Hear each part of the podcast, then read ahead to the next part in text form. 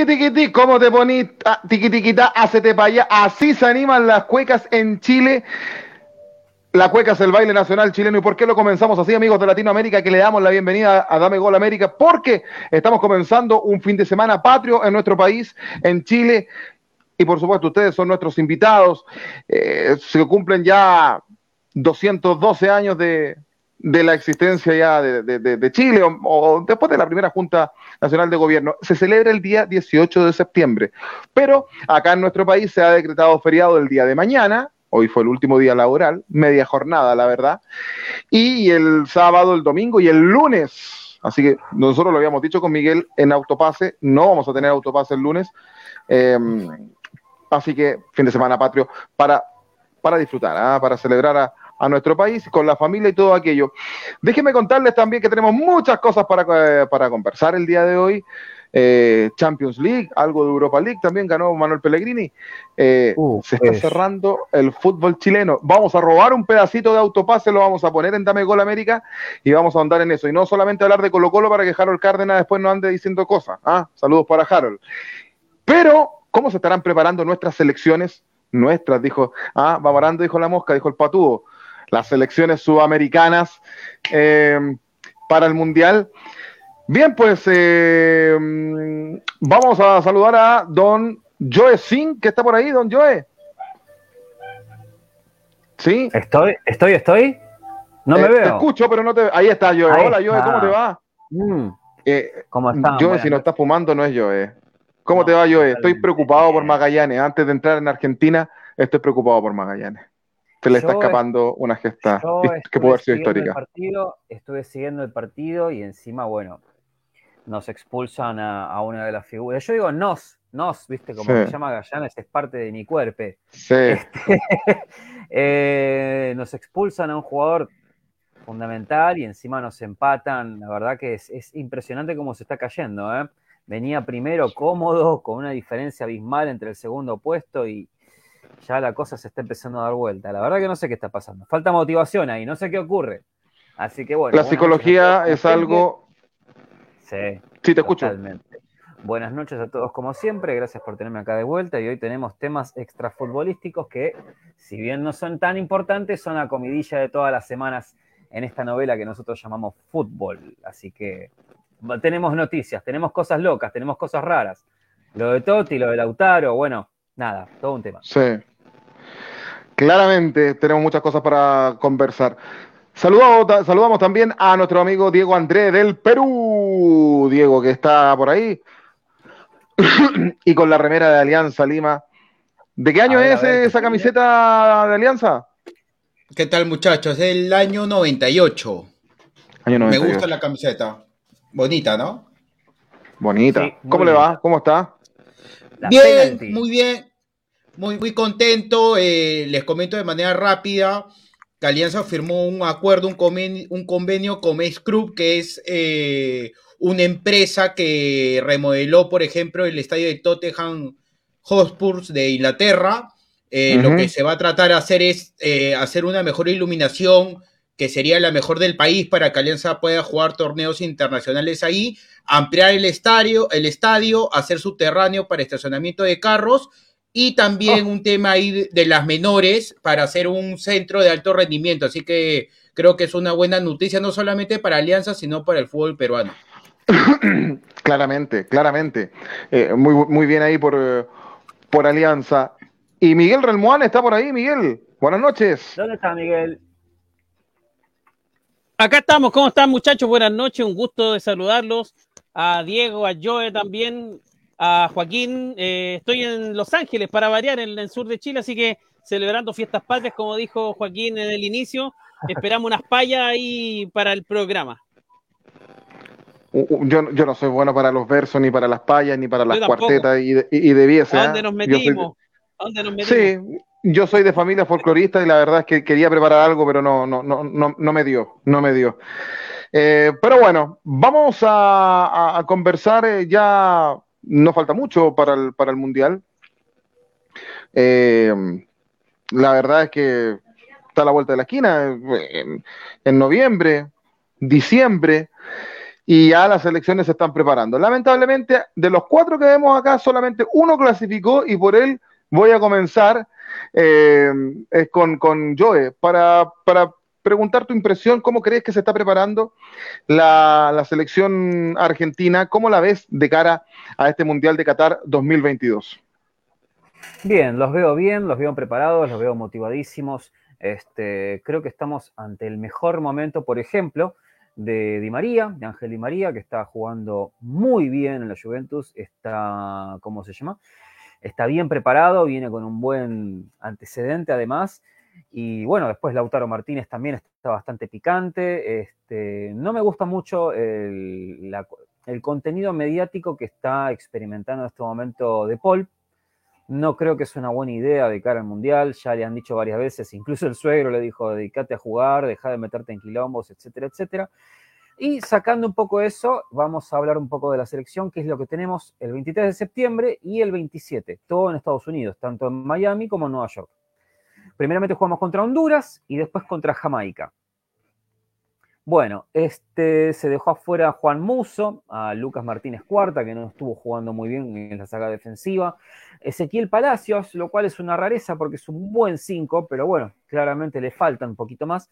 Y Nico González, que Nico González básicamente fue un número opuesto en todo este esquema de Leo Scaloni, pero también se está dando lugar para probar algunas cositas más, a ver si de golpe algo lo sorprende. Em, bien, este, sorprenden las presencias de Tiago Almada, Facundo Medina, Nehuen Pérez, son jugadores muy juveniles. Eh, Teo Almada es un buen jugador, es un correcto jugador, buen delantero. Eh, Facundo Medina actualmente no lo he visto jugar mucho, pero los que saben anda muy bien. Y Nebuen Pérez es un volante marcador que anda bastante interesante. Me sorprende todavía la convocatoria de Armani en el arco de la selección. Yo veo que, lo están buscando gastar a ver de qué forma. Ya, no saben cómo ponerlo, Armani.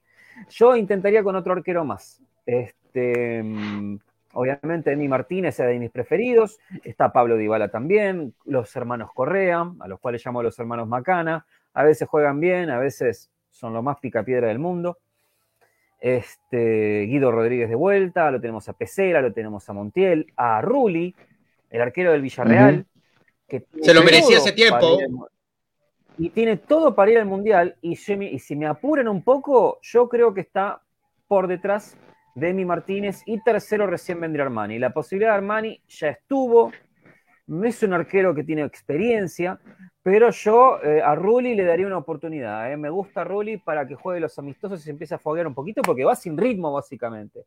Así que bueno, vamos a ver. Y después hay un apartado, algo muy interesante. Ya hace un mes se tiró la idea de hacer una selección nacional argentina, pero del ascenso, como se acostumbra a hacer en Inglaterra. Acá se convocaron jugadores de la D hasta la B, hasta lo que es este, primera A, sería una cosa así, ahora tiene ese nombre. Así que tenemos convocados incluso Yupanqui, tres por el lado de Quilmes, eh, Fénix, Flandria, bueno, de todo. Es muy interesante. Qué buen apellido, Yupanqui. Sí, Yupanqui. Como el, este, como el cantor. Ya después, me, voy a acordar qué significa Yupanqui. No me acordaba que estaba Yupanqui, tiene un nombre. Tiene, este, tiene, que ver con el imperio incaico, Joe. A ti que teatro te gusta la cultura andina significa de ti hablará la prosperidad. Eso y fue un inca, fue un inca peruano, ¿ah? Un inca peruano, interesantísimo eso, eh, interesantísimo. Más que yo estoy con la tradición andina actualmente, eh, me interesa ese detalle. Así que bueno, la idea sería experimentar con el sub-20 de Javier Macherano, porque esta selección nacional del ascenso también es sub-20, y bueno, la idea es empezar a mostrar jugadores del ascenso y ver si pueden no solamente ser buenos sparrings o encontrar algún tipo de, oro por ahí dando vueltas, como dijo Tapia. Así que la derecha le doy a Tapia en ese sentido. Muy buena decisión y muy buena iniciativa. Diego, ¿crees que Argentina es candidata para ganar el Mundial?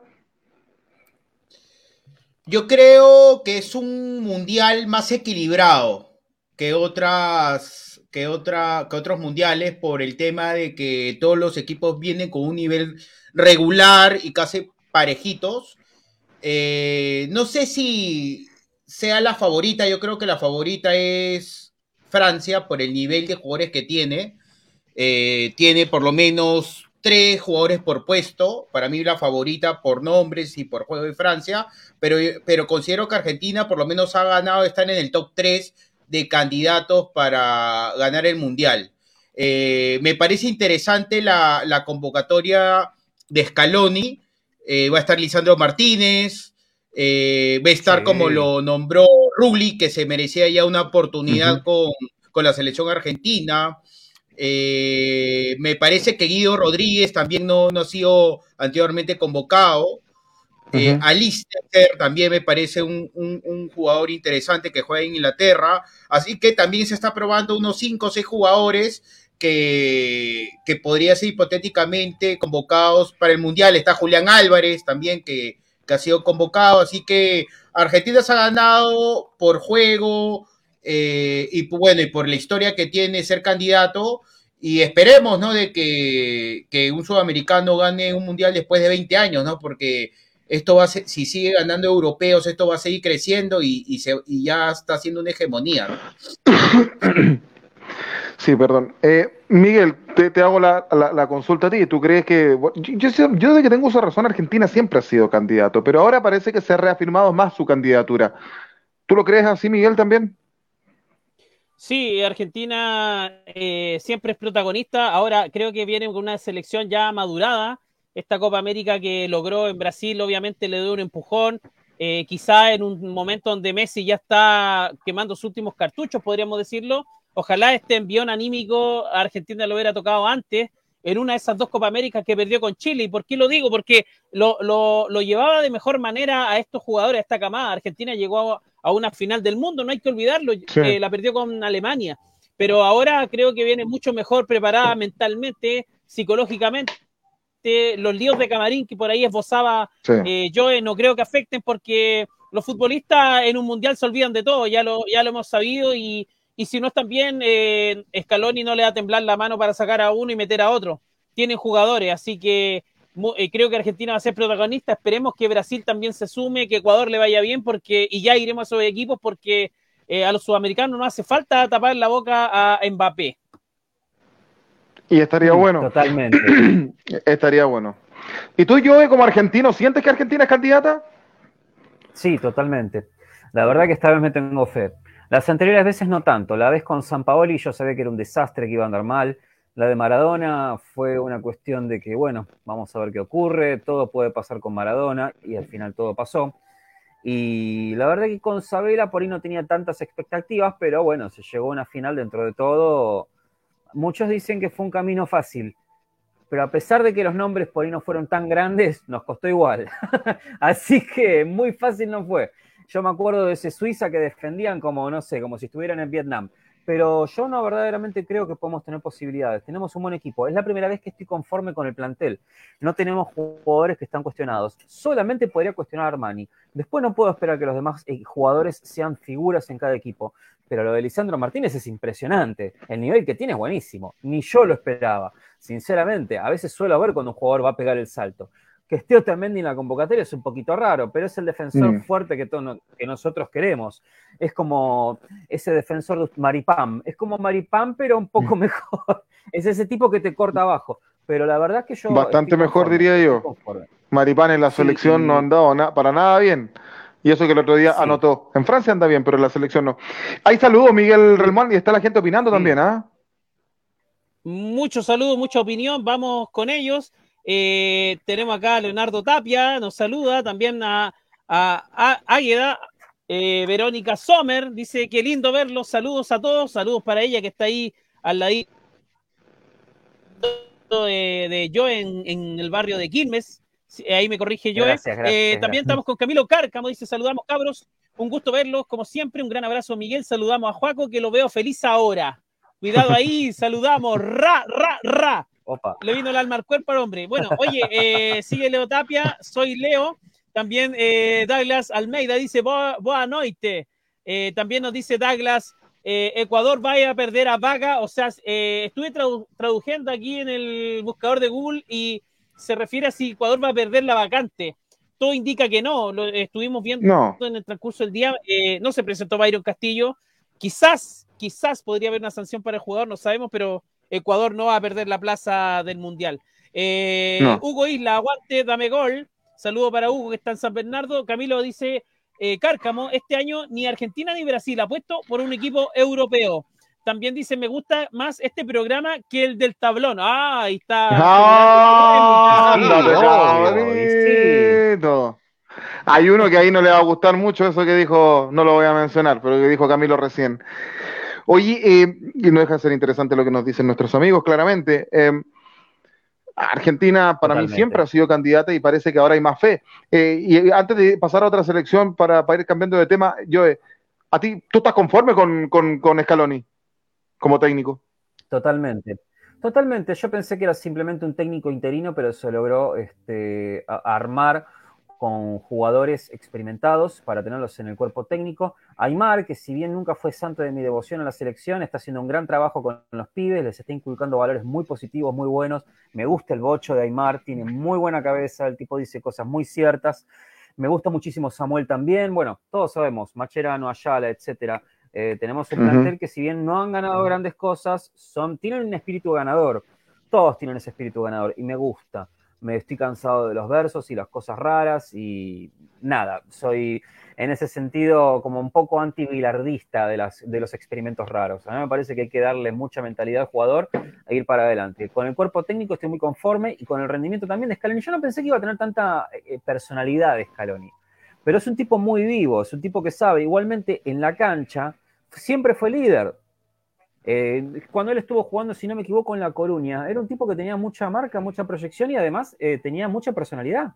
Se, se le fue encima a Beckham también, se le fue encima a los grandes, se le fue encima a los galácticos. Él no tuvo ningún problema. Y la verdad que en cierto modo es un tapado porque no fue un gran jugador por ahí, sí más que nada en los, eh, en los seleccionados de Peckerman, pero me encanta la personalidad que tiene, muy superior a todo lo que he visto hasta ahora. Y lo que le hace falta a la selección argentina es un tipo con huevos, con carácter. Sabela pudo haber sabido muchísimo, es correcto, pero hay que saber manejar el vestuario argentino y el vestuario argentino no es fácil. Y es algo que también tiene que ser reflejado en las demás selecciones sudamericanas, como por ejemplo Chile, como por ejemplo Colombia, ahora Perú. Así que por el lado de Ecuador estoy conforme con este. Sí, Pero también tiene que ver cómo quién son sus asistentes técnicos, ¿no? Está Samuel, son jugadores que han jugado varios años en la selección argentina, está bien rodeado, ¿no? Entonces yo creo que no Totalmente. solamente es el técnico, sino el comando técnico en conjunto, yo creo que están haciendo una buena labor, ¿no? Totalmente, yo creo que son un buen conjunto, un buen equipo y pueden hacer cosas muy buenas en el Mundial. Saben de qué se trata el Mundial, además, lo vieron en primer plano y además no hace poco eran jugadores, así que eh, eso está bueno también, porque no tienen ideas viejas, siguen con la misma idea de un fútbol que pues, dentro de todo hace cinco años no ha cambiado mucho, así que está muy bien.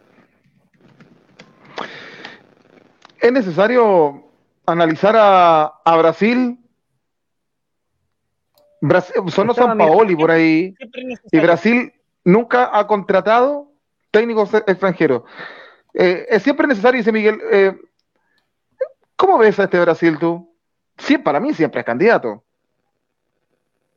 Sí, siempre es candidato. Ahora Brasil creo que viene eh, viene con una camada de jugadores interesantes. Eh, creo que han surgido jugadores en el último tiempo también para tener en cuenta. Sí, En este caso, Pedro, me, me parece que es un delantero que le faltaba a Brasil, una especie de, no sé, eh, de nueve que Brasil no lo tenía. eh, por ahí Firmino era el, el jugador llamado a ser el, el famoso nueve, el que estaba, el que tomaba a Romario, el que tomaba Ronaldo Nazario, pero ahora me gusta mucho este jugador Pedro, el de Flamengo, que es un jugadorazo, eh, tiene un registro de goles increíble eh, con el Flamengo, pronto va a estar en Europa. eh, también en delantera se ha reforzado bastante Brasil, así que, y, sobre todo en el arco, en defensa, creo que es muy sólido. Brasil podría ser protagonista, creo que va a estar dentro de los cuatro, sin lugar a dudas.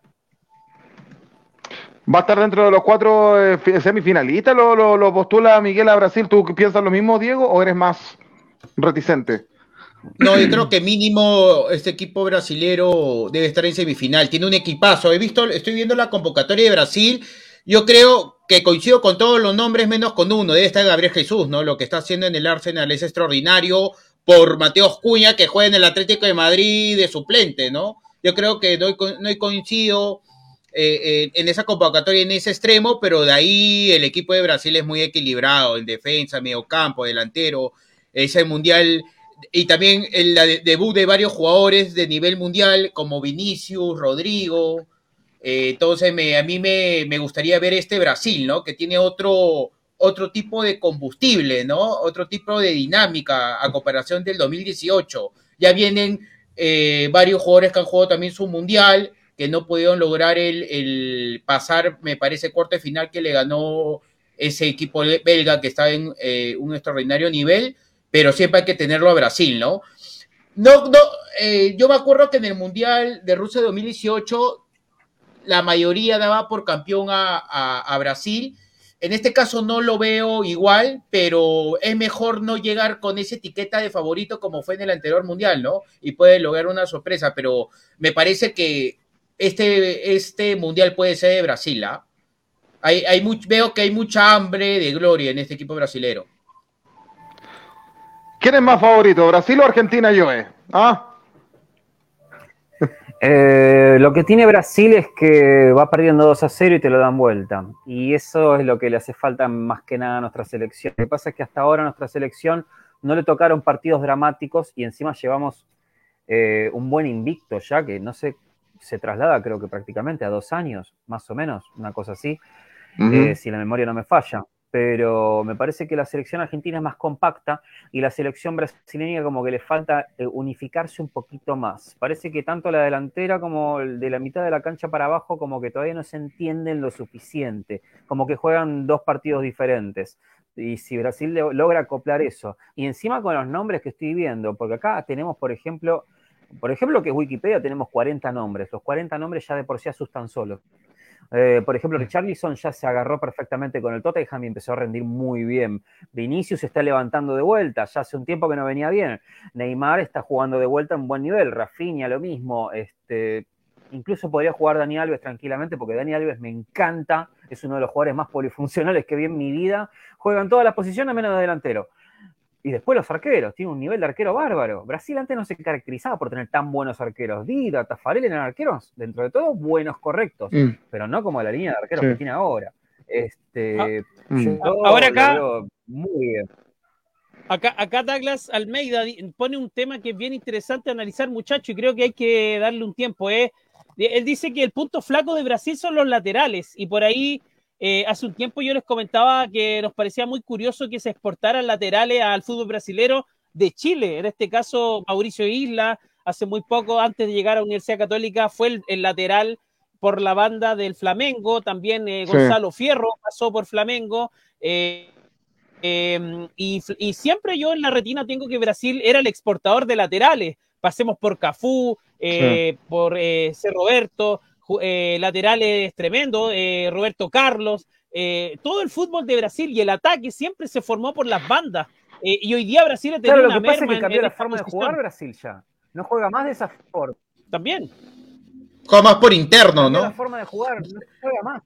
Es que no juega más así. Vos fíjate que Dani Alves tampoco estaba jugando como lateral. Estaba jugando como centrocampista. Brasil cambió muchísimo la forma de jugar. Nada que ver. Es un poco menos vistoso, pero también es efectivo. Pero el tema de los laterales no, me extraña para nada porque me parece que todo el brasileirao empezó a jugar diferente. Antes todo ¿Y no creen que el lateral es tremendo. ¿Y no creen que Brasil pueda jugar 3-5-2 o muy descabellado? Los brasileños nunca han jugado casi con línea de tres las selecciones brasileñas. Por los laterales, porque yo veo, yo veo ahorita la convocatoria de Tite defensores, Thiago Silva, central, Marquinhos, central, Danilo en la Juventus ahora está jugando más de central que de lateral y nunca me ha gustado Danilo, tiene un excelente representante, la verdad, nunca me ha gustado. Alessandro está en un, eh, está en un, es lateral izquierdo, pero no tiene la jerarquía ni de Marcelo ni de Roberto Carlos. Está militado que juega central de Madrid. Alex Telles en el Sevilla es lateral, pero la verdad a mí no me parece un jugador para ser brasilero que tenga ese nivel top y esté Sí. Es que ahí lo que dice, lo que dice Joaquín, yo creo que un tema de filosofía ya histórica, lo de Brasil de jugar con los laterales y con línea de cuatro. Eh, eh, tendría que venir un técnico de afuera para que cambie la, fisonomía de, fútbol en cuanto a cómo conformar esa defensa. Creo que tiene los nombres para jugar con línea de tres, sin lugar a dudas. Tiene los nombres. El tema es que eh, traicionarían su identidad, que es jugar por las bandas. Lo que pasa es que no tiene los laterales que tenía antes. Sí. Es cierto. Ahora, Miguel daba el ejemplo de Gonzalo Fierro. Sí, jugó varios partidos por el Flamengo, pero no era precisamente el titular. En un Flamengo que no destacaba tanto internacionalmente como lo destaca ahora.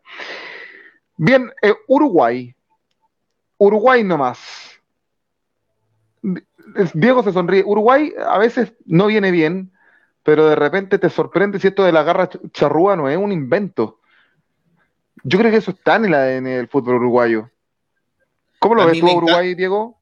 Me encanta Uruguay. Yo siempre, cuando veo una selección sudamericana, al primer equipo, no voy a mentirles, si no es Perú, que, que, solamente le he visto un mundial, siempre apoyo primero a Uruguay. Me, encanta su cultura, me encanta su gente, me encanta su humildad. Eh, me encanta que siendo un país tan pequeño sea a la vez tan desarrollado y a la vez puedan exportar tantos jugadores. Me parece que en Europa tiene 60. El nivel de Federico Valverde es extraordinario. Yo creo que ese jugador, si sigue así, va a terminar siendo leyenda del Madrid. Y no estoy exagerando, es un jugador que tiene pegada, tiene cor, tiene, tiene marca, tiene velocidad. Es el típico jugador moderno. Tú me dices, Diego, ¿cuál es el jugador moderno en la actualidad?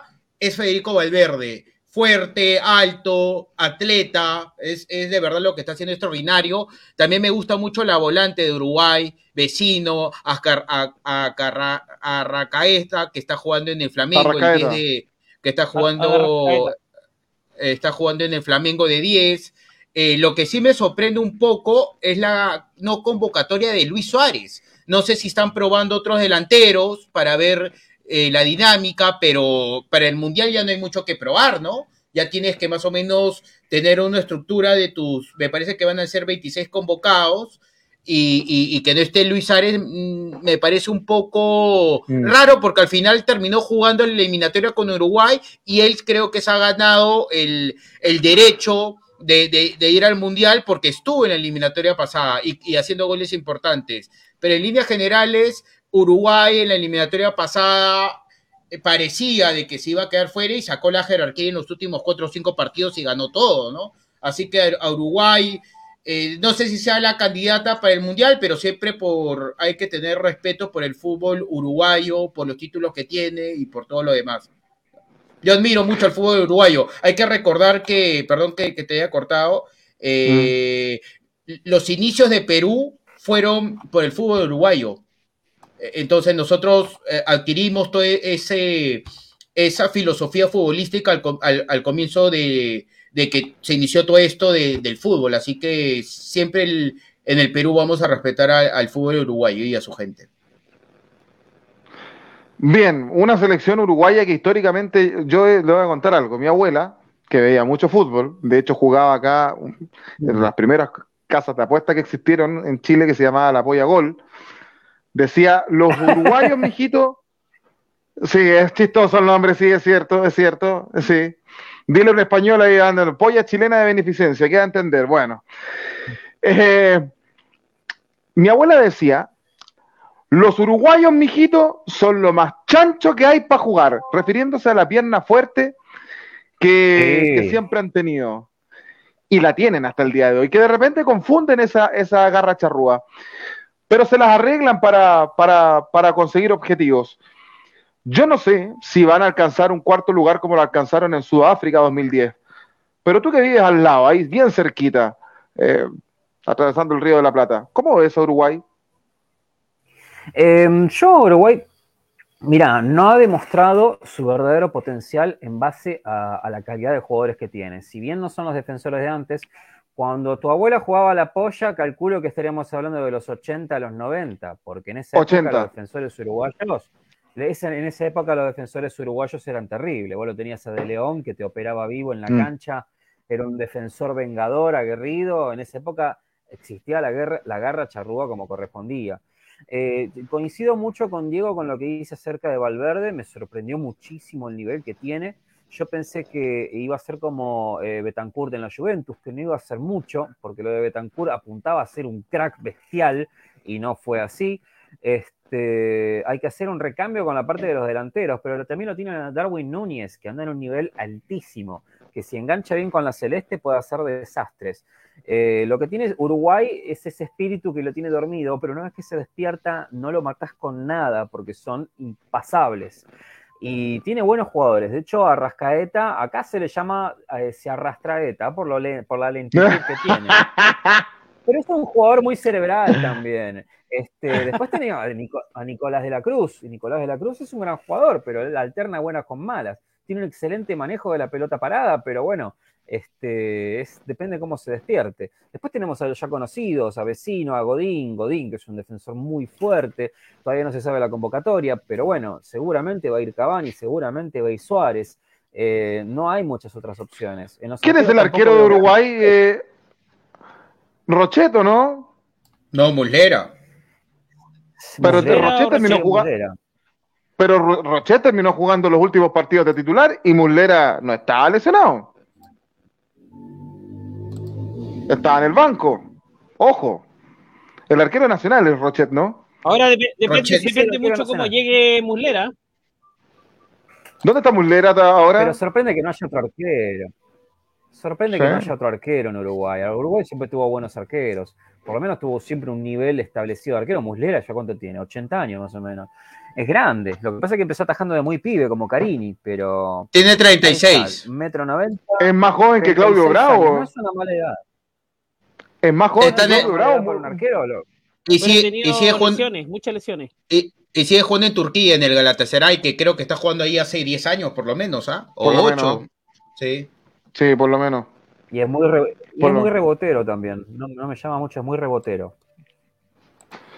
Eh, ¿Muslera o Rochet? Muslera. sí, a mí tampoco me gusta mucho. Yo sé que a Miguel le eh, gusta Muslera. saludamos. Te iba a preguntar, pero antes de saludar a los amigos, Miguel, usted juega al arco. Eh, ¿Es Rochet más que Muslera? Hoy día sí. Por, por, momentos. Porque Muslera ha bajado mm. su rendimiento.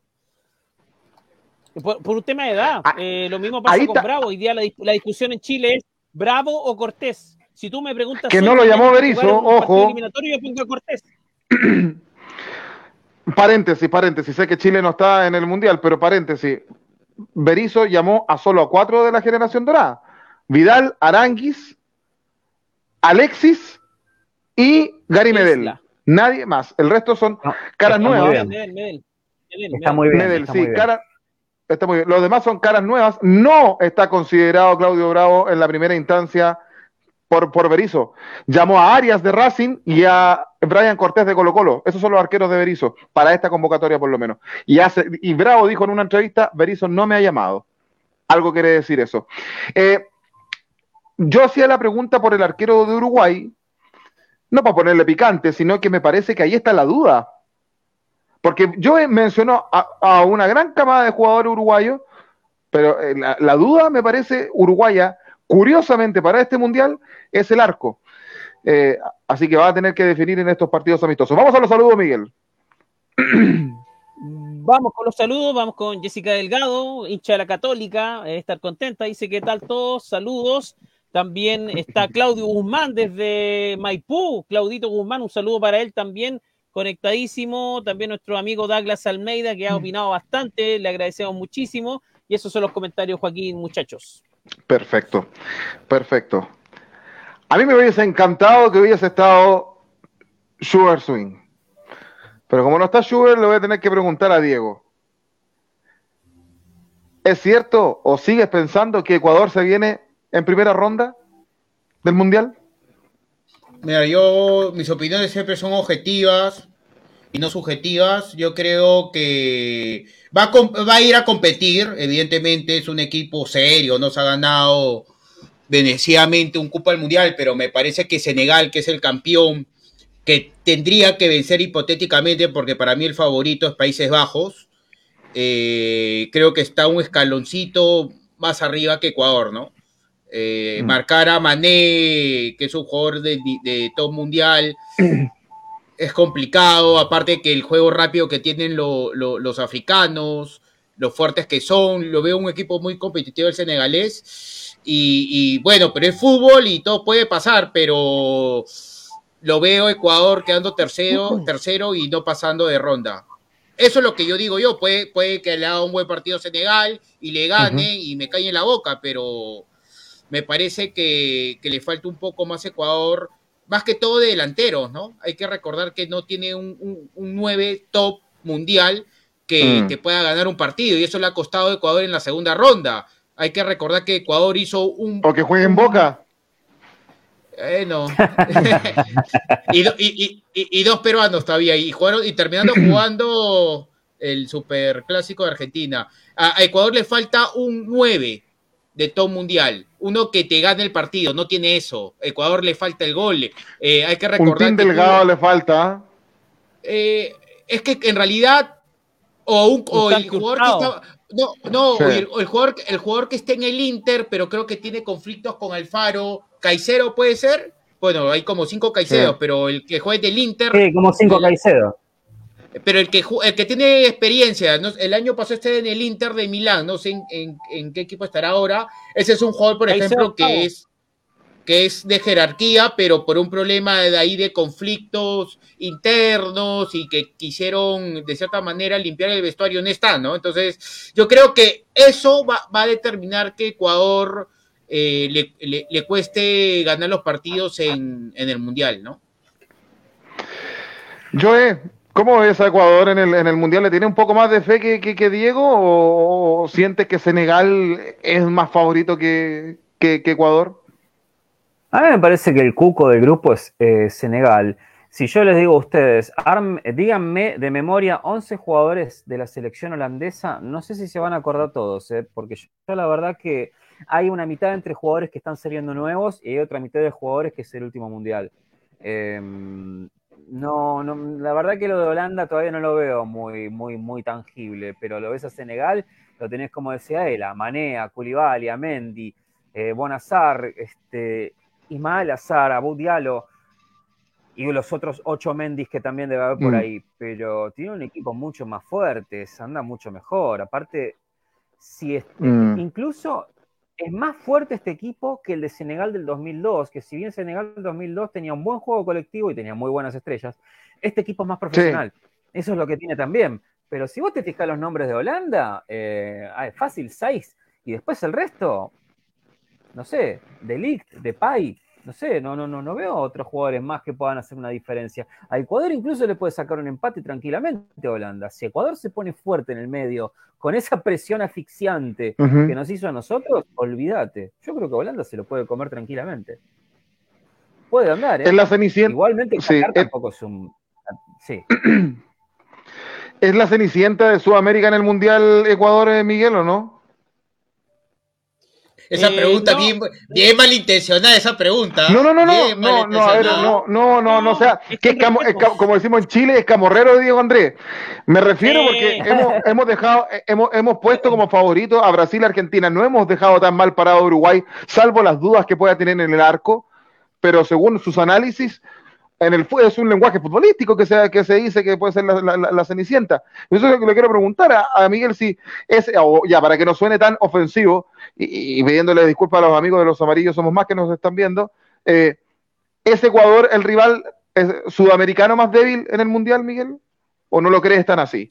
Eh, eh, en el papel sí, en el papel sí, por la historia, tiene tres, otros tres selecciones que tienen una historia tremenda, Uruguay, Argentina, Brasil, pero eh, mi deseo es que Ecuador le vaya bien, que Ecuador sea protagonista. Que Ecuador, el mismo deseo que, tengo yo, ojo. Y, eso, exactamente eso hay que dejarlo claro, porque, porque una cosa es opinar de lo que uno ve y, el problema de Ecuador son los rivales que tiene. Eh, se encontró con un mal grupo y, eso también le pasó a Chile en sus mundiales que fue. Eh, en, en, 98 se encontró con Italia, se encontró con, con Camerún, o sea, igual se la arregló y clasificó, pero cuando tú tienes una, una camada de jugadores y hace un buen, un buen, un buen torneo sudamericano de, de Conmebol, eh, ojalá también tenga suerte en el sorteo, pero se encontró con, ya lo dijo Diego, con un Senegal tremendísimo, con un equipo que ya prácticamente no se nota si fuera africano, porque tiene una calidad de jugadores tremendo, y eh, con una Holanda que es impredecible, pero que igual eh, tiene, tiene chapa. Entonces, ¿dónde mm, entra? Así que ese es el gran problema de Ecuador más que los problemas propios, el grupo. va a ser eh, sus rivales. El grupo, el grupo que le tocó a Ecuador bastante complejo. Bien, hemos analizado los equipos sudamericanos, las selecciones sudamericanas que van a estar en el Mundial de Qatar 2022 y vamos a tener muchos más Dame Gol América para seguir comentándolo y seguir conversándolo claramente. Pero el deseo nuestro, obviamente, es que les vaya muy, pero muy bien a las selecciones sudamericanas. Dame Gol América a través de los Facebook Live de Dame Gol, de los Amarillos Somos Más de Ecuador y también a través del canal de YouTube de Fútbol al Derecho de Colombia a esta hora de la noche. Vamos a Europa, vamos a la Champions, como dijo alguien por ahí. donde les cuento que el Victoria Pilsen perdió 0-2 con el Inter, que se repone un poquito. Tenía, ahí era favorito el Inter, le ganó 2-0. Victoria Pilsen en estas fechas de fiestas patrias en Chile me da, sed ese nombre. El Sporting de Lisboa le ganó 2-0 al Tottenham.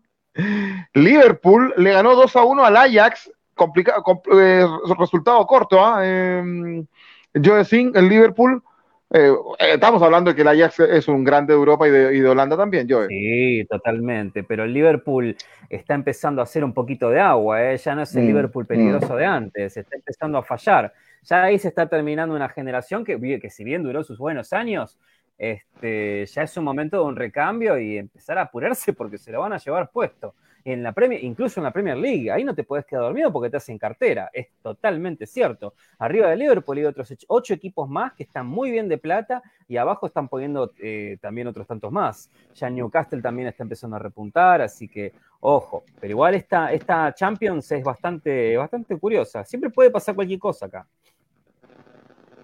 Eh, así es.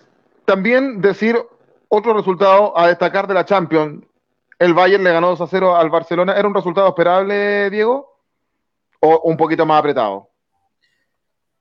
Barcelona jugó bien. A mí me sorprendió los primeros 20, 30 minutos. Eh, mereció por lo menos comenzar ganando el Barcelona, pero el Valle, tú no lo puedes perdonar a Alemania, en Alemania, al barrio de Múnich. Tienes, si puedes meter los goles y vacunarlos, hacerlo. Y, a pesar de que el Bayern no es el Bayern de hace tres años, dos años, lo vi muy impreciso al Bayern de Múnich, más que todo en las salidas, y no tienen el killer que tenían antes que Ale que ahora Müller está jugando de, de nueve, pero a pesar de eso, de ser un equipo diezmado, como anteriores años, le ganó al Barcelona, y me parece si Mané, que no hizo un buen partido, que estaba también muy impreciso, hubiera estado preciso, el Bayern pudo haber goleado en el segundo tiempo porque el Barcelona, después del segundo gol, se desordenó, ¿no? Eh, estaba haciendo un buen partido, eh, pero a, pesar de que estás perdiendo, no te puedes desordenar, ¿no? más que todo pasa con todos los equipos que, van perdiendo y quieren adelantar las líneas. Pero en líneas generales, eh, Barcelona hizo un partido digno, pero no, Barcelona siendo un equipo grande ya en Europa hace unos años no se tiene que conformar, hoy hemos competido al Bayern, sí se puede, ¿no? Hay que, tienen que seguir trabajando porque con la platilla que tienen ya hay que exigir que por lo menos estén los candidatos de la Champions, ¿no? Porque ha traído siete, ocho nombres de nivel mundial que muchos de ellos van a estar en este Mundial de Qatar, así que veremos qué, qué va a pasar en en las últimas semanas y, con el Inter, ¿no? Hay que recordar que acá dos semanas juega, o dos, tres, dos semanas me parece, juegan con el Inter allá en Italia. Entonces es otro eh, partido importante que, tiene que afrontar el Barcelona si quiere clasificar a, segunda ronda, que yo creo que lo, que lo va a hacer porque me parece que tiene mejor plantilla y juego que el Inter, que es su máximo rival para pasar de siguiente ronda.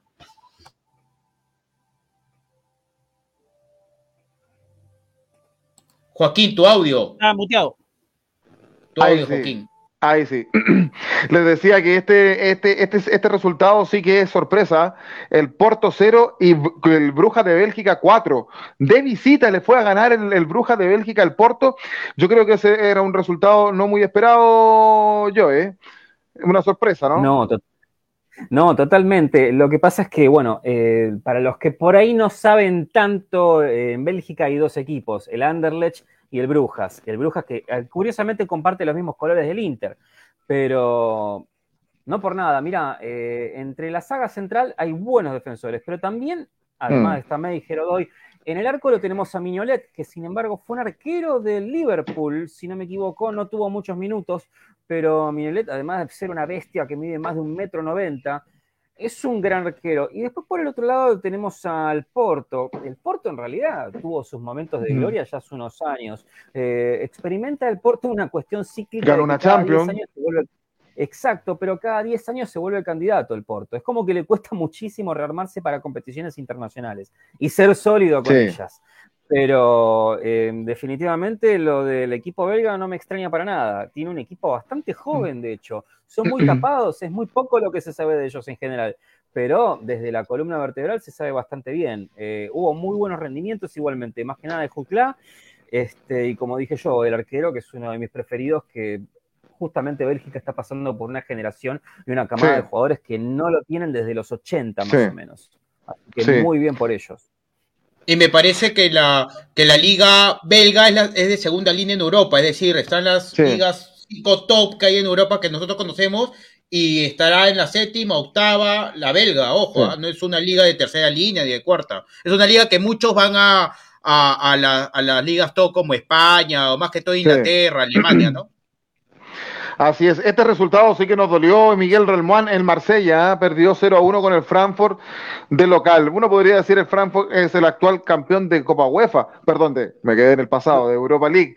Eh, pero, pero de igual manera, yo creo que el cuadro francés, por historia, es más que el Frankfurt y debió haber mostrado algo más y me parece que no es, no es bueno para Alexis que, que está destacando pero en la liga en, en la Liga One en la Liga 1 pero se quedan, se quedan cortos acá en Champions, Miguel.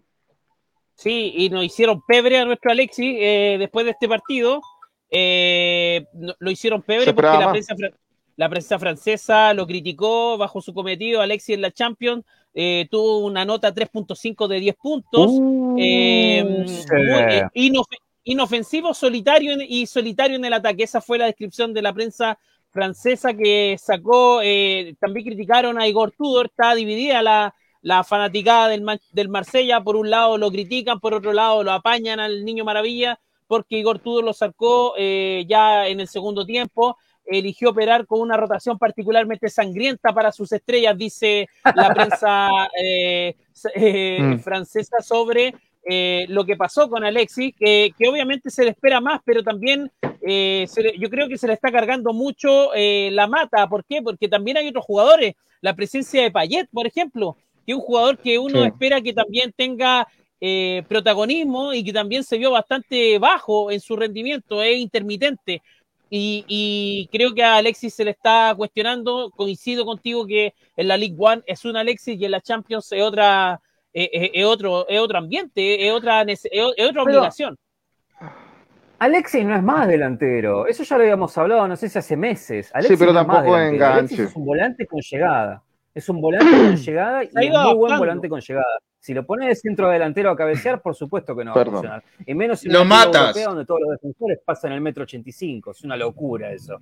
Pero es el Marsella también, así que no es que eh, está mm. bastante pecho últimamente. No es el Marsella de los 90 ni por casualidad y tampoco el del 2000. Si vos te fijas los nombres de Frankfurt, no es casualidad. Lo tienen a Rode, lo tienen a Borré, lo tienen a Lario. En el arco está Trapp, que es un muy buen arquero también. Mm. En el medio está Camada, eh, Gotze, el que nos vacunó en el Mundial 2014. Eh, en la final. Que volvió en gloria y este, majestad.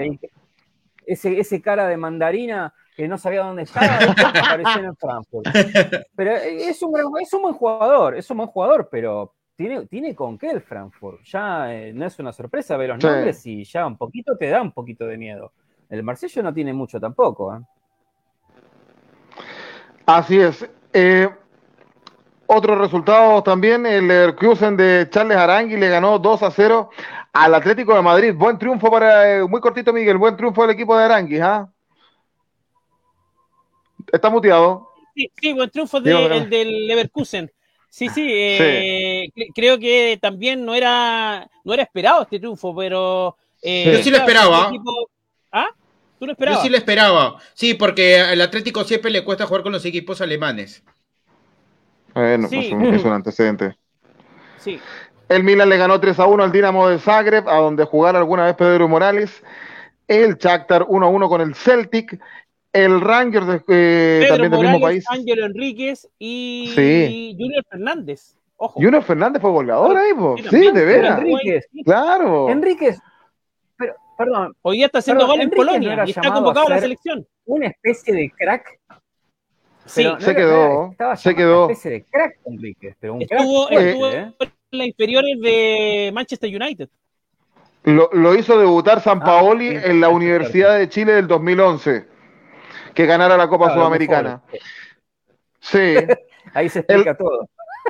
Diego André, muy cortito, el Rangers de Escocia pierde 0-3 con el, con el Napoli. El Napoli es un equipo que está destacando, ¿ah? una sorpresa para mí. Es un, es un equipo que está destacando en la liga local y en la Champions League, ¿no? Tiene 6 puntos de 6, así que es un equipo que tiene un G competitivo y me, y me alegro que el Napoli está haciendo una buena campaña en Champions League. El Chelsea 1-1 con el Salzburg y el Real Madrid de Diego Andrés 2-0 al Leipzig Ah, Real Madrid haciendo lo que tiene que hacer.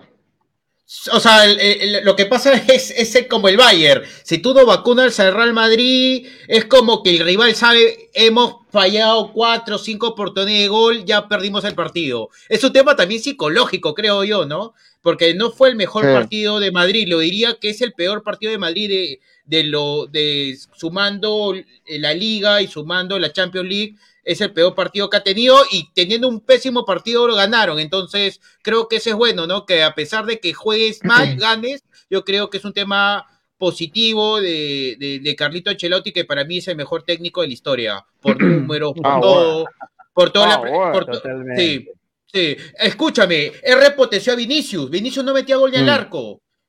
Vinicius lo que hoy día es por el trabajo que ha hecho.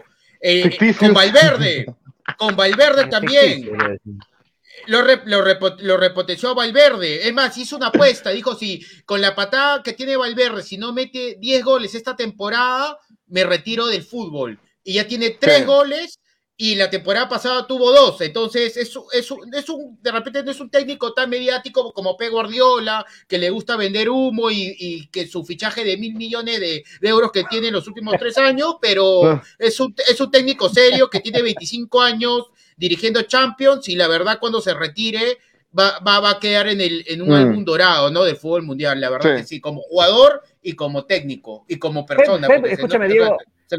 Diego, no, Diego, ¿no coincidís conmigo que Pep Guardiola no le hizo muy bien al Bayern Múnich? No, eh, no, no, porque. Conmigo con que Pep Guardiola le hizo mucho daño al Bayern Múnich pero yo creo que también ayudó al fútbol alemán, porque en ese mm. entonces, cuando él estaba en Alemania, campeonó el mundial y tenía muy juego, muy parecido al juego tiki-taka.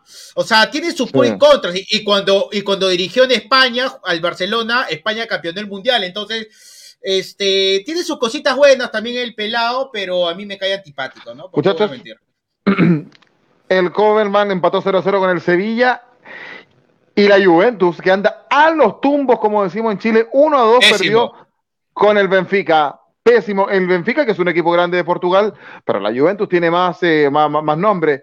Eh, jerarquía. mayor, jerarquía, mayor jerarquía y no anda bien la Juventus, Miguel, en, en, Italia. ¿ah? Sí, anda mal la Juve, anda mal, eh, no, no, no encuentra su fútbol, ha bajado mucho también su, su calidad, su jerarquía. Eh, no sé hasta dónde llegar la Juve. Eh, puede pasar un mal momento este torneo en Italia también. Sí, el PSG le va a ganar al equipo que somos hinchas varios, al Maccabi Haifa de Israel, 1 a 3. No lo podría esperar que el, PSG podría ganarlo. Y por último, el Manchester City, yo decir que le gana 2 a 1 al Dortmund. Eh, resultado esperado, pero y también esperado yo que sea así de apretado como fue. Sí, totalmente. Lo que pasa es que todos sabemos que cuando el Dortmund empieza a repuntar un poco, aparece el Bayern Múnich cual aspiradora y le saca a sus cinco mejores jugadores. Así que es cuestión de tiempo hasta que Dortmund vuelva a esa especie de eh, cíclico donde cada dos por tres, cuando aparece que está bien, ya le roban jugadores y ya vuelve a lo mismo de antes. A mí lo que me sorprende muchísimo es cómo arrancó Haaland. Me encanta Haaland es una cosa de locos. Está mal subirse al motor de la moda, ¿viste? Pero no es una moda. Ese tipo es una bestia. Mete goles de todos los colores tiene el oportunismo de Palermo y también tiene mucho, eh, tiene mucho cerebro. No es como el muerto del padre que le pegaba todo lo que respiraba cuando jugaba también en el City, también en el Leeds United. pero le pegaba todo lo que respiraba. Jamás hubiese imaginado que iba a pegar un hijo de esa forma. Es como lo que le pasó al Cholo Simeone, solamente que salvando las diferencias, Giovanni Simeone es un delantero que en el Nápoles le va muy bien y que nos vendría muy bien tenerlo de nuevo a nosotros. Más allá de eso, este, pero tiene un equipazo. A mí me encanta el Manchester eh, City, el equipo que se hizo. De Bruyne es uno de mis preferidos. Sí. Y, también hay que recordar de que Haaland, los números que tiene en Champions, de 21 partidos, tiene 26 goles. Si sigue así ese muchacho, lo va a superar a Cristiano y a Messi acá 5 años. Sí, a todo el mundo. Y es un pibe. Sí. Es un pibe, recién arrancó. Fíjate el físico que tiene. Mide 3 metros mide. Y al lado lo tiene Marés, que es un jugadorazo. El argentino me encanta. Cuando jugaba en el Leicester, era uno de los jugadores que era el jugador diferente del Leicester campeón. Será un Illuminati será un Illuminati Haaland. Yo pienso que yo creo que es un Illuminati, ¿ah? No, no, no creo que sea ser humano. Eh. Para mí es uno de los mejores, o el mejor, o uno de los mejores centros delanteros que hay hoy por hoy en el mundo. Para mí. Y, lo que necesita, y lo que, y lo que necesitaba el, George Weah moderno, el George Weah moderno. El George Weah blanco. Y lo que tanto buscaba el City, ¿no? Porque yo creo que si el City tenía Haaland en la final que jugó con el Chelsea, me parece en el 2020, lo ganaba. Y lo tengo que aceptar. Si Haaland estaba el año pasado, eh, bueno, esta la temporada pasada con el City, hubiera ganado la Champions. Estoy segurísimo. Bien, seguimos en Europa, estamos haciendo Dame Gol América a través de, Dame Gol en Facebook Live, Facebook Live de los amarillos somos más de Ecuador y también a través del canal de YouTube de Fútbol al Derecho de Colombia. Europa League vamos a destacar solo dos resultados y hay uno que me llama la atención, Diego André, eh, que es el Midland de Dinamarca, le ganó, bueno, como local, pero le ganó 5 a 1 a la Lazio y tú decías que la Lazio era una de las candidatas a ganar la Europa League. ¿Qué le pasó a la Lazio?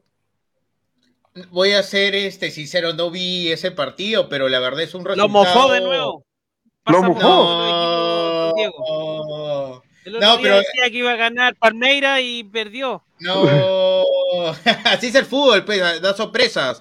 Pero que va a pasar de ronda, va a pasar. Pero sí, ¿y ese equipo de dónde, disculpa? de Dinamarca. Dinamarca. Dinamarca. Mira, yo lo pronuncio eh, Mitiland, pero la verdad es que es bastante eh, eh enredada la.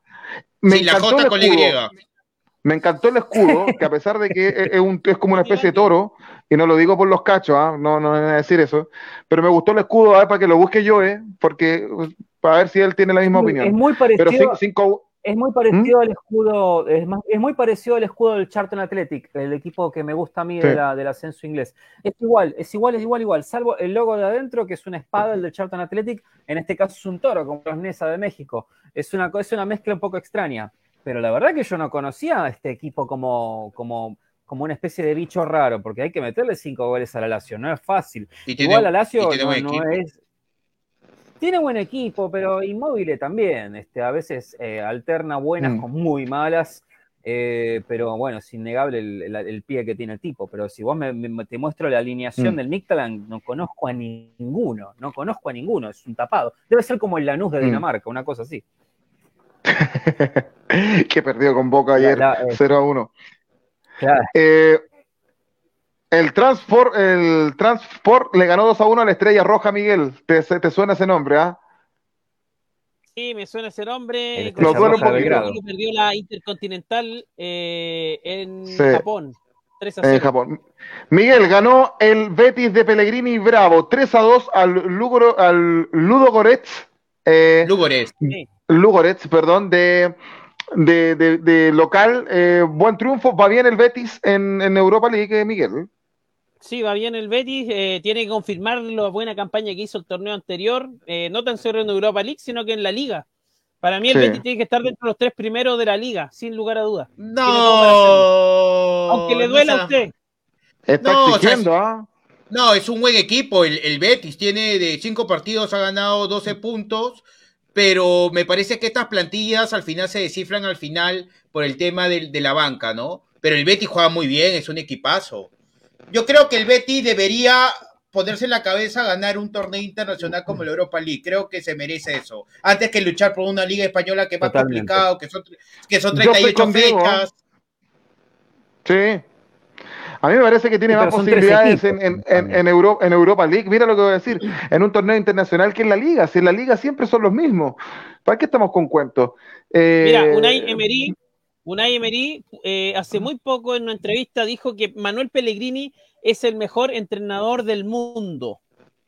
Solo tuvo elogios pa- para Pellegrini, eh, calificó su trayectoria como tremenda, eh, indicó que tuvo muy mala suerte en el Real Madrid, nosotros también pensamos que le hicieron la cama, así que me parece que Pele- ya Unai Emery, que también es un entrenador muy que, tuvo una participación muy importante en su momento, destacó eh, lo que hace el ingeniero.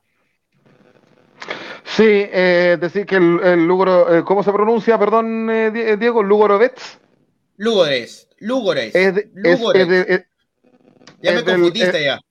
sí, es, es- es de Hay Bulgaria. que ¿eh? Es de Bulgaria. curso. Sí, no, sí. que, ¿sabes Es qué pasa? Debimos invitar a, a, a Luisao, debimos invitar. Ludo Goretz, Ludo Goretz, de Sí, pero Se ha jugado Champions, ¿ah? Ese equipo se ha jugado Champions. unos- ha jugado algunas. Champions.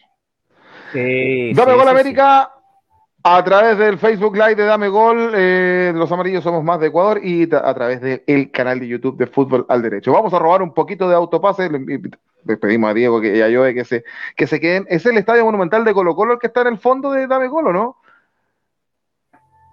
Sí, señor. Eh, para el partido. A Harold Cárdenas le eh, encantó. Sí, le gustó mucho.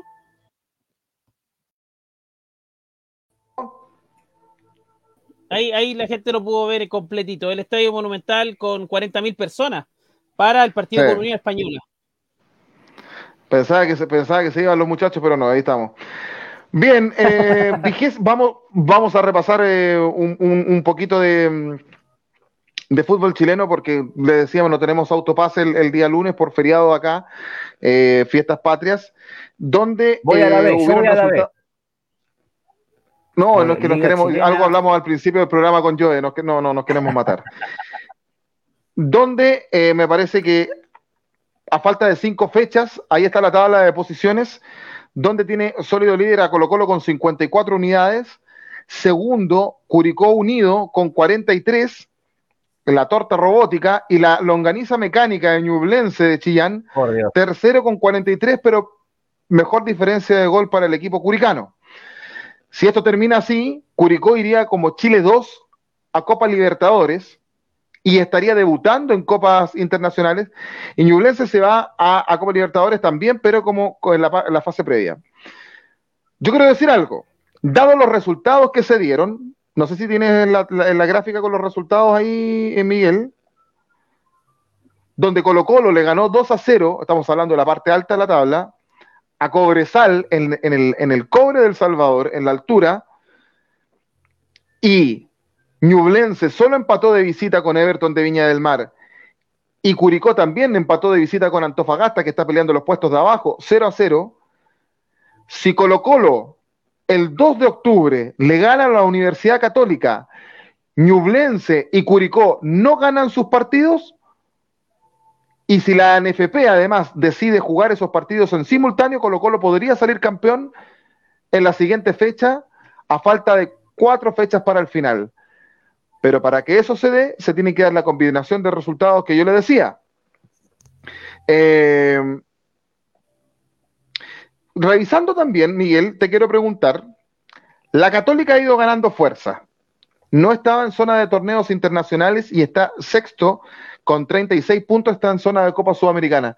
Es que la Católica le podría arrebatar en los segundos lugares a Ñublense y a Curicó, faltando cinco fechas para el final. Te lo pregunto, Miguel. Eh, puede ser, re- revisemos. Vamos a la tabla de posiciones. Por ahí Católica tuvo un envión, pero también los equipos se están quedando. Los equipos que están arriba han perdido puntos. Por eso se podría dar esta lógica que tú dices, Joaquín, de que Colo Colo puede hacer, eh, decir campeón frente a la, a la UC. eh, algo inesperado hace unas par de fechas. Eh, pero eh, me parece que Católica podría tener este envión de, de poder llegar a, a hacer eh, a, algún torneo internacional. Ya, de hecho, ya está metido en, la, en, en- lo que es Copa Libertadores, o sea, perdón, Sudamericana. Eh, está a 36 puntos contra eh, 43, que es para meterle presión a Ñublense y a Curicó, que están empatados en la segunda posición. Mejor diferencia de gol para los curicanos. Entonces, Católica eh, lo distancia siete puntos de, de, de Ñublense y Curicó, me parece que podría ser. Ahora, eh, está difícil, sí, pero los equipos de, del sur están perdiendo puntos. Y Colo Colo Sí. podría... eh, Colo Colo incluso ganando la Católica podría prácticamente también sepultarlo a no llegar a Libertadores y solamente quedar con Sudamericana. Sí, eh, Diego Andrés, tú viendo la tabla, ¿tú crees que a la Católica le alcance? Porque era esperable que Curicó y Ñublense se fueran quedando porque no tienen la cantidad de, de plantel que tiene Colo Colo y la Católica en este caso. ¿Tú crees que, que viéndolo así tú de fuera, viendo la tabla, ¿tú crees que la Católica le alcance para llegar a disputar el Chile 2 de Copa Libertadores y entrar en fase de grupo directa? Tiene un, par- tiene un partido menos, ¿no? Si lo gana, estaría menos. Con la Unión Española, sí. 39, 39, faltaría 4 y, y en esos cinco partidos se tiene que enfrentar con Curico Unidos y Nu- Nublense o ya no. ¿Quién? Eh, ¿La Católica? El- sí, claro, se enfrentan entre ellos en las últimas fechas. La Católica se enfrenta a Colo Colo. No, es Colo Colo el que tiene que enfrentar a Curicó y a Ñublense. Todavía no lo han Ah, enfrentado. ok. La Yo Católica- Sí, Sí, sí, Diego, dime. dale. No, No, yo Diego. pienso que yo creo que la Católica no le va a alcanzar, no, pero yo, pero como comenzó el torneo, hay que recordar que está en los últimos lugares, está por lo menos salvando la eh, el año, ¿no? Porque a quedarse sin nada, sin, sin, sin tener un torneo internacional, hay que tener en cuenta que hay ing- ingresos le económicos, todavía le queda Copa Chile, donde tiene que enfrentarse a la U. Claro. Sí. Pero, y, y- y- y yo creo ah, que ustedes no hablaron de Colo Colo porque son humildes y no quieren hablar. Y yo digo, Colo Colo es campeón de Chile. O sea, el Colo Colo ya es campeón de Chile. Solamente falta que se jueguen los partidos y, y a levantar la copa, ¿no? Y espero que me inviten a, pase- a autopase para estar con mi camiseta de Colo Colo, ¿ah? si no me voy a resentir. Lo vamos a invitar. ¿Es campeón Colo Colo en Chile yo de 5 no? ¿O todavía hay que esperar? No, sí, está re bien parado. Colo Colo será el campeón. Yo les dije a ustedes que cuando ascendiera después iba a repuntar y iba a hacer otra cosa. Y así fue, así fue porque encima metió buenos traspasos, este tiene un buen equipo, parece que tiene una cantera inagotable y también parece que tiene dentro de todo billetera para traer pibes nuevos. Mirá el puntaje que tiene, no, olvídate. qué te parece ver a- igual- Sí, No, dale, dale, dale. dime, dime. No, no, estaba ¿Qué? mirando Yo te iba a preguntar-.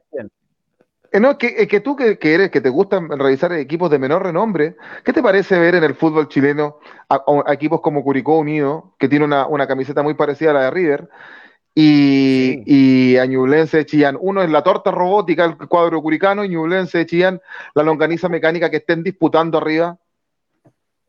Me parece extrañísimo, porque si vos te pones a fijar abajo, esta Unión Española, que también es uno de los clubes más fuertes que tiene, que bueno, o por lo menos que ha sabido tener Chile, O'Higgins, que es un clásico, este, el Audax italiano, el palestino mismo, pero sí, es muy raro. Y ya a esta altura de partido, no es que ya arrancó el torneo, van 25 partidos jugados y tienen una gran diferencia con los demás, tienen 12 partidos ganados los dos, el resto está entre de, de- de 10 para abajo, o sea, muy bien, tiene una muy buena respuesta y es algo muy positivo, es bueno ver esas cosas.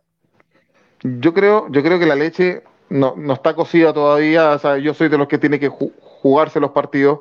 Evidentemente, Colo Colo tiene la primera chance para salir campeón. Está a 11 puntos de, de diferencia con los segundos, a falta de 5 fechas para el final. Pero me parece que, que la disputa en la parte alta va a ser por el Chile 2 de Copa Libertadores. Yo creo que ahí está. Y los muertos ganaron, ¿no? Hoy día, ¿no? Tú te, refieres a la Universidad de Chile, que para mí se va a salvar del descenso. Y se va a salvar futbolísticamente, porque creo que Antofagasta, Coquimbo, bueno, y La Serena ganó, ¿ah? Le fue a ganar a la Unión Española La Serena a su casa en el Estadio Santa Laura 1 a 0, que respiró La Serena, pero me parece que sobre todo los cuadros de Antofagasta y Coquimbo juegan peor que la U. Por eso la U se va a salvar y le ganó 2 a 1 Miguel Relmuán a Palestino, que revive, revive, revive la, U y parece que se descomprimió el, el- el- camarín una vez después de, la salida de, de Diego López como entrenador. Sí, respira la U, debutó Sebastián Miranda, eh, un entrenador interinato. Eh, creo que se va a mantener hasta el final del torneo porque, y era importante que la U gane. Eh, Asadi, que convirtió un gol, uno de los jugadores llamado a ser eh, líder del recambio en Chile, un, jugadorazo, hizo un golazo. eh, también, eh, y, muy extraño lo de Palestino, un equipo que venía jugando bien, que, venía, que viene metido arriba, pierde puntos contra la U, pero eh, se dejó de lado lo de Diego López, un entrenador, fue un fiasco. Lo lamento mucho por Diego Martín, pero Diego López fue una, una vergüenza. Peor, peores números que Santiago Escobar dejó en la U y Sebastián Miranda, que viene a descomprimir este famoso camarín muy delicado, tanto en la interna como también afuera, en la parte dirigencial. Eh, un camarín herido. Así que se notó mucho, mucha soltura por parte de los jugadores en la cancha. Eh, los árabes que no jugaron con Maximiliano Salas, que es un delantero que siempre complica, salió expulsado. Por ahí especularon que se había expulsado por, para no jugar con la U. Descarten eso, un jugador, un jugador muy profesional. Y eh, Darío Osorio, que nuevamente fue figura, eh, fue la, la joya de la U, eh, eh, y que también se juntó bastante bien con Ronnie Fernández y Cristian Palacio, que son las grandes decepciones mm, de este equipo en este torneo. Se esperaba mucho de ellos y no han dado absolutamente nada. ¿Quiénes están poniendo la cara en la U? Como siempre, los juveniles. Bien, decir que, a ver, a Colo Colo le queda la Católica el 2 de octubre, luego a Curicó Unido, que está segundo, en el Monumental, ambos partidos en el Monumental, luego tiene que ir a Coquimbo a jugar con Coquimbo Unido, luego en el Monumental con O'Higgins de Rancagua, el 30 de octubre, y cierra el 6 de noviembre con Ñublense en Chillán, de visita. Eh, bueno, es acá, eh, la Joaquín, realidad. Joaquín, acá se la juega Claudio Guzmán, dice Coquimbo y Antofagasta van a descender, Colo Colo está listo. Él salva a la mm. U del descenso. Claudio Guzmán, que digámoslo, es hincha de Colo Colo. Sí, la U ganó hoy día, ya lo decíamos. Coquimbo perdió 0 a 1 con Audax, se está, se está hundiendo. O'Higgins 2 a 2 con la Calera. La Unión Española que viene a los tumbos, que entre, eh, también tiene con eh, un interinato, interinato, en la banca, eh, Gustavo Canales. 0 a 1 perdió con, la, eh, con la Serena, con la Serena, bien digo, Cobresal 0 a 2 con Colo Colo, Everton 1 a 1 con Ñublense, la Católica 1 a 0 a Guachipato, está jugando de local en el Teniente de Rancagua, la Católica, recordemos que se cerró San Carlos de Apoquindo para hacerlo de nuevo, Palestino pierde 1 a 2, que se ha ido cayendo el cuadro. De Gustavo Costas eh, con la U, y Antofagasta 0 a 0 con Curicó. A mí me parece que Palestino se empezó a caer una vez que se supo que Costas se iba a Bolivia. Oh, Yo no sé si tiene la misma percepción Miguel. Seguro. Sí, seguro. Eh, ahora dice que está metido 100% acá. Él dice que está metido 100% acá, pero quizá la institución y los jugadores también tuvieron un bajón por eso, porque no, no se sabe qué va a pasar el otro, año. Obvio. No sé, se manejó mal ahí, yo creo, la situación. Cinco fechas quedan para terminar el campeonato chileno, entonces vamos a ver qué es lo que ocurre ahí. Bien, tiki tiki tiki. Eh, nos vamos a celebrar las fiestas patrias acá en Chile. ¿Usted ya la está celebrando, Miguel, allá o no? Sí, ya me comí las primeras empanadas, ya tomé mis primeros pasos de chicha, bailé mi mm. primera cueca Eso también. hace rato. Mire. Sí, sí. Bailé mi primera cueca, así que me tengo que bailar por lo menos unas 40 cuecas. 40 cuecas por lo menos. Diego Andrés, las fiestas patrias peruanas que las dijimos, las saludamos acá, es como en junio, ¿no? En julio, 28 de julio. En julio, 28 de julio. ¿Y allá cómo lo celebra usted? Bueno, no viajo en fiestas patrias porque todo es más caro, hay más gente, prefiero estar en la mm. capital porque está más libre y, me gusta así. Pero acá lo que se celebra es el 28 de julio, que es el Día de la Independencia, y al día siguiente también es feriado el 29 de julio, que es como eh, el, presidente va a ver al, ejército marchar, ¿no? Ah, a las escoltas y todo lo demás. Y, básicamente es eso, ¿no? Y bueno, el 28 de julio se hace el discurso presidencial que en los últimos años, con la crisis política que existe en el país y la división de, opiniones, ¿no? Ahorita estamos, lamentablemente, somos un, país desunido como la mayoría de Sudamérica, ¿no? no, no el único, acá también. El, el único país creo que unido ahorita es este Uruguay. Eh, me parece, en el tema de político, fútbol, es más estable que, hay en Sudamérica. Pero bueno, a mis amigos chilenos que, pasen una, una, un buen feriado, que desde el día de mañana hasta el día de lunes lo van a tener. Eh, espero un día estar en Chile, no he tenido la oportunidad, pero yo creo que el próximo año, por temas laborales, vamos a estar ahí. Así que me gustaría conocer un poco más de la cultura chilena y haber conocido, por ejemplo, este año a, dos chilenos, a Miguel y a Joaquín, que me cae súper bien, la verdad lo digo que me cae súper bien, muy, muy buena onda, así que estamos para, para apoyarnos y, y que... Y Aquí lo esperamos. a nivel regional y a nivel En el regional Monumental te esperamos. Por supuesto, y que a nivel regional seamos más unidos, ¿no? Porque al final Sí. esto fuera más se trata de, de conocernos nos- nuestros países, nuestras culturas y también hablar un poco de fútbol. Y bueno, Sí. se ha hecho una, un- una linda amistad que creo que eso es más importante que, que el fútbol, la verdad. Muchas gracias, Diego, por tus palabras. Muy cortito, yo, eh, ¿cuándo celebran las fiestas? ¿Celebran fiestas patrias en Argentina, no? Sí, celebramos un montón de fiestas patrias. Eh, no se celebran tan fuertemente, pero por lo Eres menos como buen el 25 argentino. mayo- Celebramos un montón de fiestas patrias. Es notable, weón. Pero- Tenemos más fiestas patrias que nadie en el mundo. Que nadie en el mundo. Nosotros somos los más grandes, por supuesto. Sí, tienen varias fechas. Eh, El día de la bandera, el día de. Sí. Día de la El bandera, el No, día de la independencia. No, cuando quisieron hacer el 25 de atentado mayo. con la. No, cuando quisieron hacer el atentado a la, al- a la, a la vicepresidenta, no fue feriado en Argentina por un tema de, de, de ¿cómo se dice? De conciencia nacional. Oye, este hombre abre la Unión. Sudamericana y ya tira una bomba. ¿cacha? Mm. No, no, pero Hemos tenido tantos muertos y no hubo nunca una- un feriado que me llama poderosamente la atención. Aparte, quien ve los videos es lo más raro que vi en mi vida. No sé cómo podés matar a alguien con una pistola de agua, pero qué sé yo, no sé. Eh, si acá el 25 de mayo, está, El 25 de mayo ya. aparecen un montón de lados. No sé. Sí, el 25 de mayo, bueno, por supuesto, el No está un feriado locro, en mayo, ¿eh? empanada, Sí. Claro, el locro, las empanadas y el vino están siempre. Así que olvídense. Bueno. No, esa es la fecha fuerte que se festeja acá. Después las otras son feriados, pero mayormente 25 de mayo es la fecha fuerte nuestra. Perfecto, muy bien. los Así vamos, a- vamos aprendiendo nosotros. Acá con la fonda, las ramadas, todo eso, el terremoto. Ya, yo les mandé un video a ustedes de cómo se hace ese trago Es típico terremoto. chileno, el terremoto, que cuando vengan tienen que probarlo. es, eh, es cañero, sí, con uno ya Ah. estás ya. Con uno ya estás ya. Sí, con uno o con- y con dos ya. Ahí les enseña el cocinero chileno Álvaro Barrientos qué es el pipeño, que es el previno, por así decirlo. Y con eso se hace. Bien, a los chilenos decirles que les pasen muy bien en las fiestas patrias, disfruten con responsabilidad, eh, no manejen, esa, si, si van a beber, no manejen, ese, ese- es el llamado. Y al resto de los, de los latinoamericanos también un abrazo enorme y gigante. eh, y ustedes saben, muchos extranjeros acá en Chile celebrando. Yo creo que las fondas este año van a ser de extranjeros que van a, a ir a conocer esta tradición chilena. Así que a todos, a los latinoamericanos que nos ven, por supuesto, un abrazo enorme, gigante desde Chile. De no mediar nada extraño, nos vemos, eh, nos volvemos a encontrar el próximo jueves 22 de septiembre. Eh, ahí nos encontraremos con Miguel también. Lo decíamos, no tenemos autopase, pero sí, dame gol América. Que esté muy bien, que les vaya bien. Buenas noches, se despide, dame gol América, Joe. Y dame gol América y felices fiestas allá en Chile. Todo, gracias. Chau.